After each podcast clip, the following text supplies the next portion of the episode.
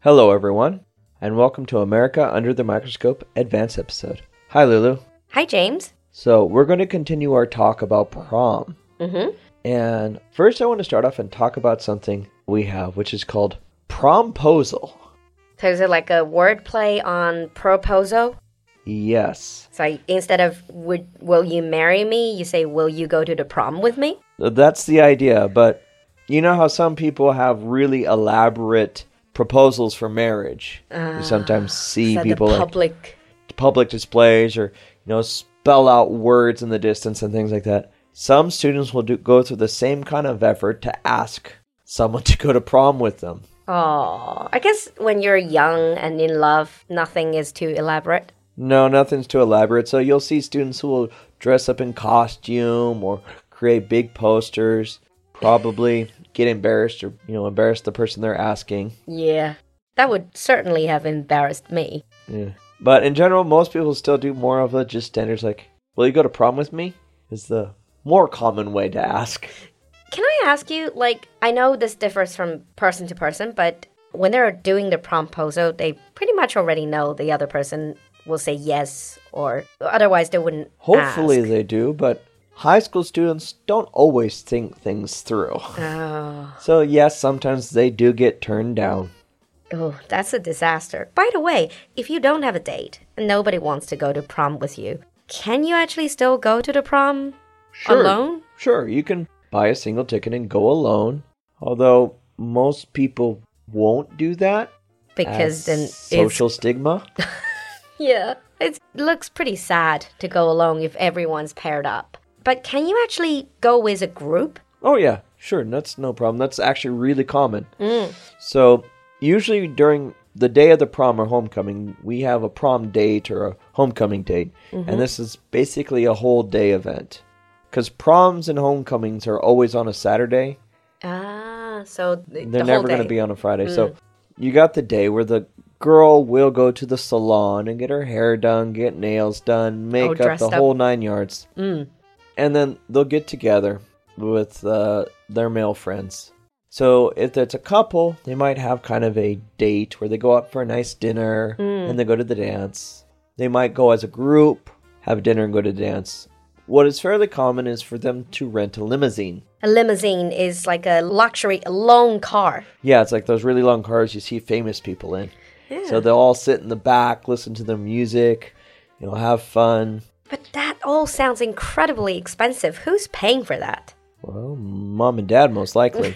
Do they not do any part-time job to pay for that? Some students do. I mean, it, it depends from student to student. Mm-hmm. But parents usually pay. And then the guy will buy a corsage for the girl. So the flower that goes on there, basically a flower bracelet. Ah. Flowers are given, all these things. And the dinner they go to, they'll usually go to a nicer restaurant. So oh, they're not- before the dance. Mm. Yeah, before the dance. They're not going to go KFC or McDonald's. They're going to go to a, you know, proper sit down meal. What, wearing the prom dress and the tuxedo or Yeah. So they'll go have a this. I know this might seem strange. It's like you see families might be eating over there, and there's like these really well dressed high school students. Yeah, I'm just more thinking don't like drop anything on your nice clothes. Well, I imagine they would choose to eat something that is safe. Yeah. I wouldn't eat hot pot in a prom dress. No, you'll be smelling like hot pot throughout the night. So, this is something I think is very different because in Chinese high school, I think now probably a bit different. When I was growing up, high school was still like your parents, they mostly focus on your scores. They're like, your only focus should be getting into a good university. You don't have time to date. And then generally, high school kids in China, parents would think, oh, you're too young to know what is good for you.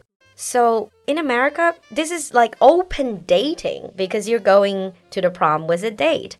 What's parents' attitude towards that? Especially girls' parents. well, they're fairly open to it because parents did it, grandparents did it. Oh, I suppose so. Prom's not new. It's been around for a while.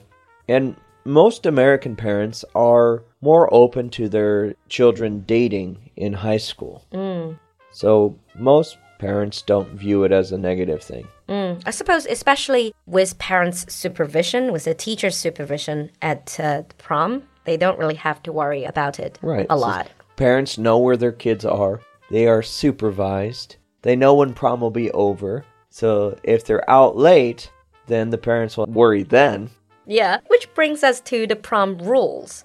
You last time we said that they are quite clear like parent supervision and teacher supervision and kids are watched quite closely. Right. Are there any specific rules? Well, since it is a school event, you just have to follow all the same school rules Mm-hmm. that you would normally think of. No fighting and all that kind of stuff. But in general, since this is a dance, they usually have a rule about not being too close. What is too close? Can they kiss? No, You are not allowed to kiss. no.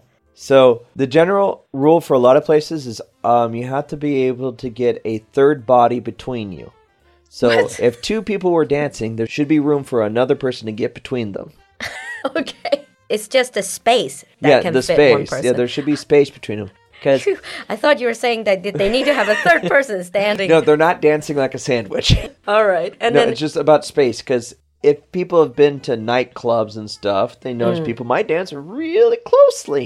yeah. That's not allowed at the prom. So literally, you, because you're under the watchful eyes of parents and teachers, if you get too close, they'll jump out and they'll be well, like, they'll- "Ah, they- they won't jump, but they will get in there and say you need to back off a little bit, make space or you're too close. or just stand in between them, makes things really awkward. Well, they'll mostly just stand really close, which would be awkward enough. Yeah, I guess Um, so. Now, one thing you commonly see in movies and stuff is like these bad kids adding alcohol to the drinks in prom. Mm, like punch, right? Yeah, punch. That doesn't really happen. Because I guess to Americans, drinking is a big thing. It is. And Your drinking age is 21. tw- drinking age is 21, so at a high school age, that's a big no no. Mm. And this is a school event. And if there was Oh, alcohol at a school event, boy, there would be trouble. Parents would complain, police would probably get involved. It would be a whole mess. So, the- Anything on the school premises, heavily controlled, I guess. So the refreshments are watched heavily by teachers and stuff to make sure that there's no foul play. so what do they drink then? Just Juice, punch, Soft drink? Mm. soft drinks, water, things like that. Uh, and there'll be sometimes snacks like you know small cakes, cookies, and stuff.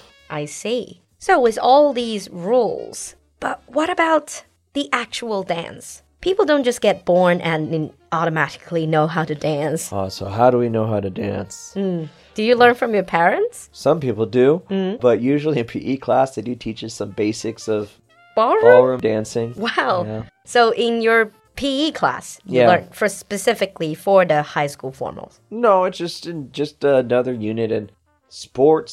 So just like we learned basketball and soccer, we learned you know ballroom dance. uh, but to be fair, this is a popular music, so there'll be more popular styles of dance. Some kids will do Oh, more hip like hop the- stuff, and also the common you know just side to side. if you don't know how to dance, you can at least move yeah, towards just the moving. music. Yeah. and then slow dancing is really hold move slowly. So it's not exactly a it's difficult to hold move slowly being all romantic at, to a slow dance song but to have the space of one person in between you two high school students can do it. great so what about after the parties isn't that what parents are worried about because if you believe anything in the movies or tv that is Huge party, we all get drunk. yeah and that is can lead to lots of problems Yeah, that isn't that common to be honest. After prom, most students go home. is it because they have curfew Some have curfew, you're tired, parents have want you home. There are some students do go ahead and have a party after prom, but these big high school parties you see in movies are really much more fiction than they are in real life. Because big parties like that attract police. High school students are underage. So if they get caught drinking, they will get in trouble by the police and their parents. So that's really more fiction than real life. yeah i guess you don't really have that level of freedom especially when you're underage No. Hmm. Plus, where are you going to buy the alcohol? Yeah. To be honest, you know, actually talking about prom and all this, when even though I went to high school in China, but my old school actually had proms. Really? Yeah. I guess it's because it was quite westernized, so it's actually a fancy turnout. I guess it's probably fancier than what you were talking about the average proms in America. It's not supposed to be fancy, fancy. No. Because when most people see proms in movies, it always seems really, really fancy. Hmm. But realize it's a high school gymnasium and high school students dancing. So it's not that fancy. Yeah, just take away the sports equipment and Yeah. put in some, uh, you know, decorations. And a that's table. It. And it's not really that much of a quintessentially s- romantic event. It's more like a social, It's a social event, Mm. yeah. Because if you want to go someplace for romance, I mean, high school gymnasium blaring the popular music really loud with you know 300 other kids, not exactly a romantic the most environment. romantic environment. All right. So hopefully now you get to know more about prom and homecoming and all these high school formals. Hmm. And if you're interested in any of these events, or if you actually experienced these events or similar events in China, leave us a comment in the comment section. We would love to hear from you. I'll see you next time. Bye, everyone. Bye.